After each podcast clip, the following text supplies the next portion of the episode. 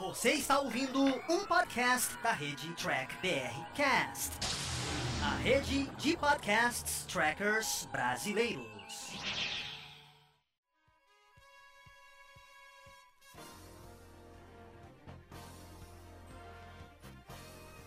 Olá, humanoides! Tudo bem com vocês? Aqui estamos começando mais uma versão em podcast aqui dos vídeos do Diário do Capitão.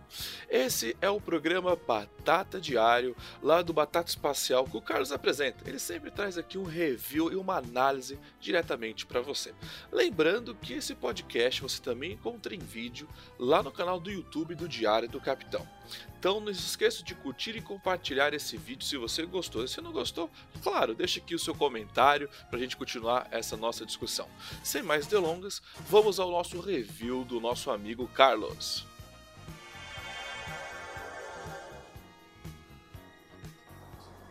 Fala, gente amiga, tudo bom? Eu sou Carlos Lose e este é o Batata Diário, o seu programa de dicas do Diário do Capitão. E hoje nós vamos dar sequência às nossas análises de Jornada nas Estrelas, né, dos episódios das séries, né, e vamos falar hoje do quinto episódio da primeira temporada de TNG, intitulado Onde Ninguém Jamais Esteve.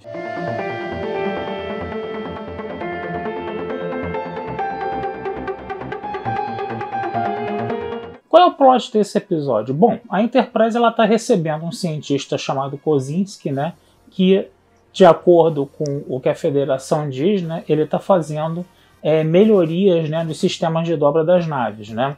E aí é, o Hiker fica muito ressabiado com isso, né, porque eles fizeram algumas simulações né, baseadas no que o Kozinski falou, né, e as simulações não mostraram nenhuma eficiência né, na melhoria dos propulsores de dobra.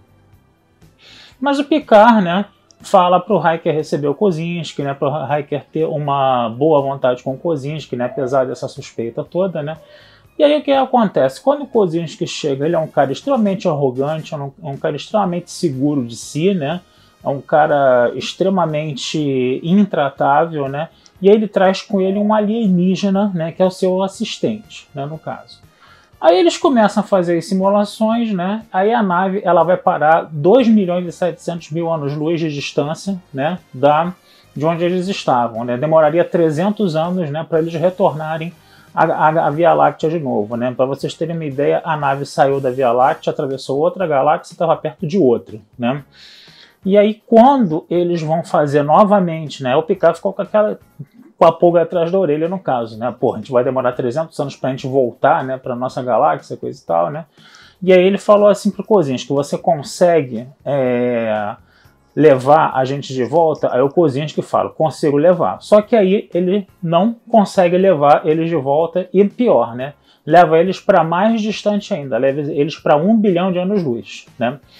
Wesley Crusher está vendo todas as experiências ali, viu o alienígena trabalhando. Quando a nave está fazendo essas, esses saltos a altíssimas velocidades, né, é, levando a Enterprise para distâncias descomunais de tão grandes, né, ele percebe que o assistente do Kozinski fica meio que desaparecendo, né?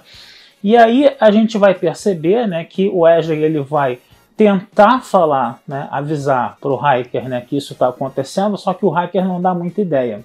Só que no segundo salto, o hacker percebe também que esse alienígena está desaparecendo, né, ele está meio que ficando na realidade deles, meio que saindo da realidade deles, ele fica ali meio que piscando, como se ele fosse fazer menção de desaparecer. Né. No final das contas, é, eles descobrem que o Kozinski não estava fazendo coisa nenhuma ali, né? e que na verdade quem estava fazendo tudo aquilo era o alienígena, que era de uma civilização avançadíssima que conseguia fazer tudo com a força do pensamento.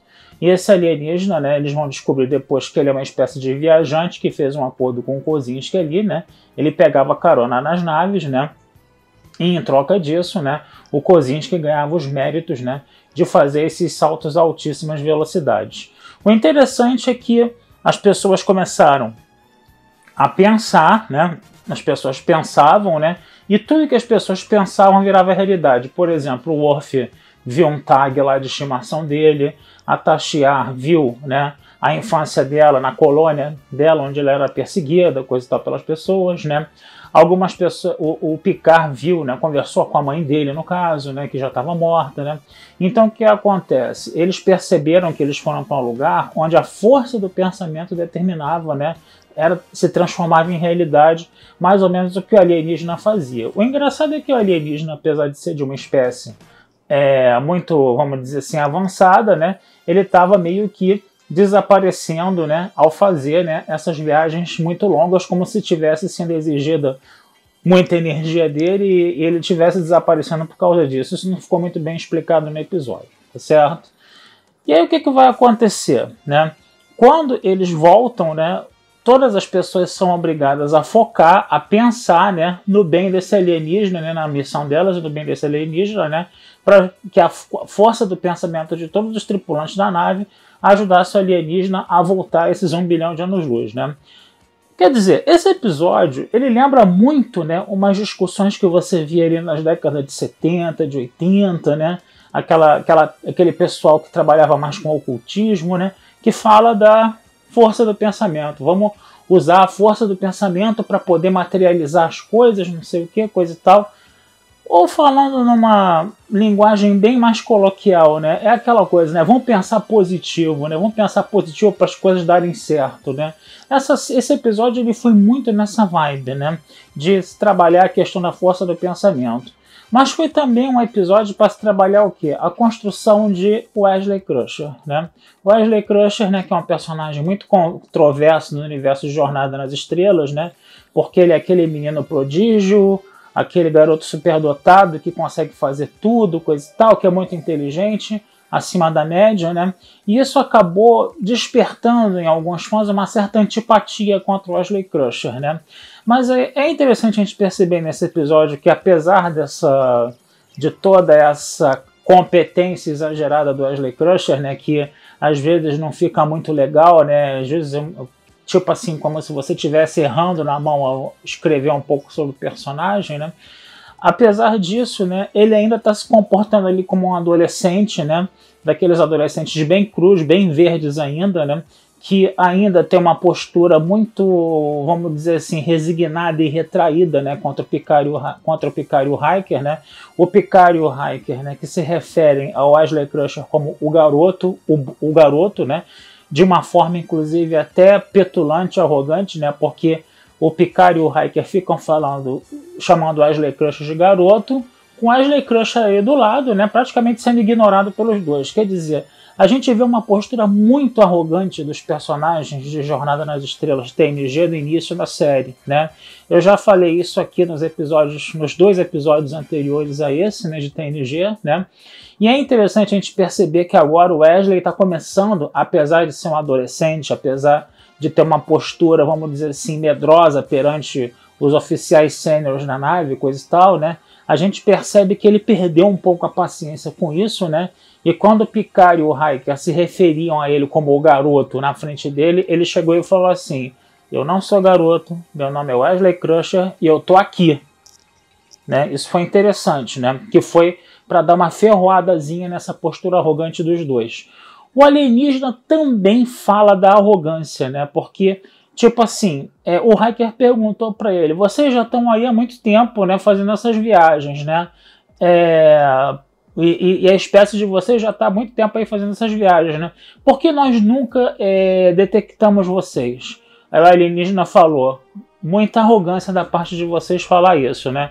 O que acontece? vocês não eram uma espécie interessante. Vocês não tinham nem motor de dobra, nem nada, coisa e tal, né? Vocês só começaram a ficar interessantes depois que vocês começaram a fazer grandes viagens, coisa e tal, né? Então, quer dizer, eu acho que essa coisa de você tocar nesse ponto da arrogância né, do, do, pessoal da federação, da frota estelar, né, eu achei interessante nesse episódio, né, você trabalhar essa questão aí, né, que eu acho que ela foi bem, bem interessante aí no caso, tá certo? Então é mais ou menos isso né, que eu tinha para falar hoje, tá? É um episódio que não traz muita coisa, né? Desenvolve um pouco o Wesley Crusher, né? Eu gostei, uma coisa que eu desgostei muito no Wesley Crusher foi a forma como o Wesley Crusher né, tratou o alienígena, né? O Wesley Crusher criou uma identidade com o alienígena, né? O alienígena, é, como é que eu posso dizer? É, elogiou bastante né, a postura dele, que era uma coisa que não estava acontecendo, né? E, inclusive, o próprio alienígena pediu para o Picard conversar a sós com ele e ele falou assim: esse menino aí é muito bom, ele tem uma capacidade muito boa, né? Estimule a capacidade dele sem ele perceber para ele também não subir nas tamancas da arrogância, né? Então foi um negócio muito interessante a gente ver isso aí, né? E essa coisa do Wesley ter uma visão mais humanitária com esse alienígena, né? Que o Picard queria de qualquer jeito que o alienígena levantasse, né? E levasse a Enterprise de volta, né? Para a Via Láctea, né? Mesmo o alienígena estando ali moribundo, né? E o Wesley Crush, não, dá uma segurada aí, pô. O cara tá. O cara não tá bem, o cara tá se sentindo mal, cara. O cara tá praticamente morrendo aí, né? Isso vai acabar sacrificando ele. Vamos com calma aí. Então foi interessante ver o Wesley Crusher tomando essa posição mais solidária para com o alienígena, né? Enquanto né, os oficiais sêniores ali, né? As primadonas né, da humanidade ali não estavam nem aí para esse alienígena que estava é, sofrendo, né, por causa do Kozinski, né, também, que tinha uma cara até meio de doido, né, o, o, ator que fez o Kozinski, ele realmente deu um show no caso aí, porque ele ficava assim com aquele olho, olho arregalado assim, entendeu? Coisa e tal, como se fosse um cara meio paranoico. Ele passou um pouco essa impressão, né? Então esse episódio ele tem essas características. Vale a pena dar uma olhada, embora ele não acrescente muito, né? Mas ainda assim, trabalhando essa questão de se criticar essa arrogância desses membros da Federação do século 24, quando não deveria haver mais arrogância nenhuma, né? Mas aí tinha essa arrogância aí, né? E foi interessante ver que essa arrogância ela foi combatida nesse episódio, tá certo? Então vou ficando por aqui, desejando vida longa e próspera, tá? Esse texto vai estar lá também na Batata Espacial para vocês darem uma lidinha, tá? E não deixem de curtir, compartilhar e comentar o Diário do Capitão nas redes sociais, tá? Que essa ajuda de vocês sempre nos é muito bem-vinda, tá certo? Um abração, fui e até a próxima.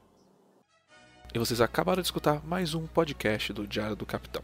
Lembrando que a versão em vídeo você encontra lá no YouTube. E para mais podcasts de Jornada nas Estrelas, entre e acesse Trek BR Cash, uma fusão dos podcasts trekkers brasileiros. Lá você vai encontrar podcast Sessão 31, Nova Frota e Diário do Capitão. Ou procure no seu aplicativo favorito. Um muito obrigado, até a próxima e engage!